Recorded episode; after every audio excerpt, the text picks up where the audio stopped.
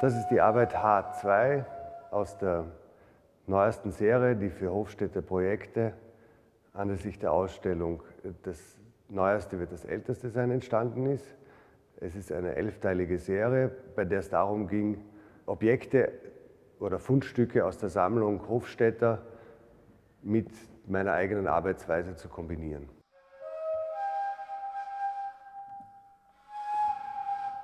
Aus dem Inneren der Zeit, der Titel gibt es schon an, es handelt sich um eine Uhr.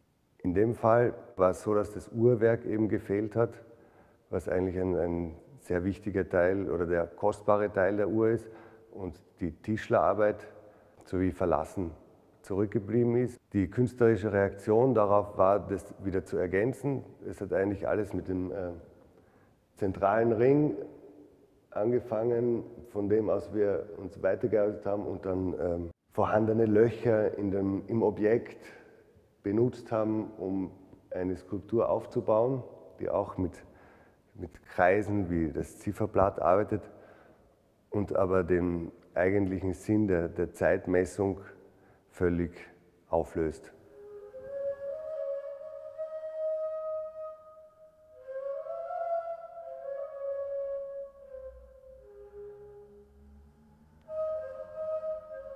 Messing wird auch im Instrumentenbau, bei Blechblasinstrumenten hauptsächlich verwendet, weil es sehr gute formgebende Eigenschaften hat. Ich arbeite auch äh, vom Metall her fast ausschließlich mit Messing, weil es sich äh, sehr gut biegen lässt und auch ähm, sehr gut äh, verknüpfen lässt miteinander. Das heißt, eine sehr große Freiheit in der Formgebung.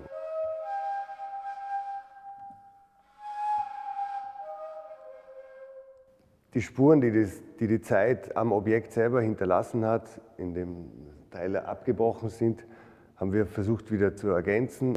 Die Rotation des Zeigers wird übertragen in eine, eine Rotation der einzelnen Objekte, die sich quasi innerhalb des des Kreises ähm, unabhängig voneinander bewegen können.